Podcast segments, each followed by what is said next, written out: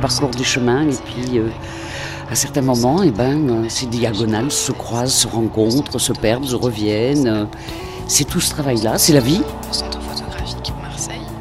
La photo, je vais vraiment la chercher comme une petite chose et après, je pense que l'ensemble des images va créer une, une phrase. Diaphane, pôle photographique en Hauts-de-France.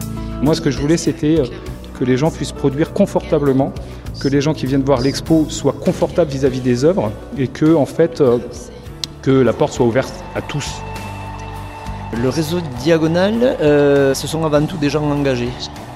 La chambre à Strasbourg. Déclaration du réseau Diagonale.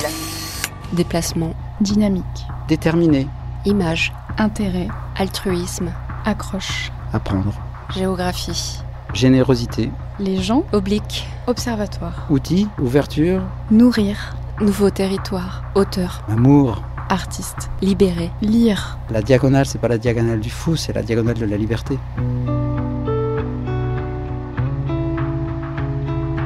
Écoutez ce que les artistes, le public, les centres d'art et de photographie contemporains réunis au sein du réseau Diagonal ont à nous raconter sur l'exercice de leur métier, de leur passion, de leur démarche. Plongez, grâce à cette série de podcasts en immersion, dans le programme porté d'un bout à l'autre du territoire national par un réseau unique.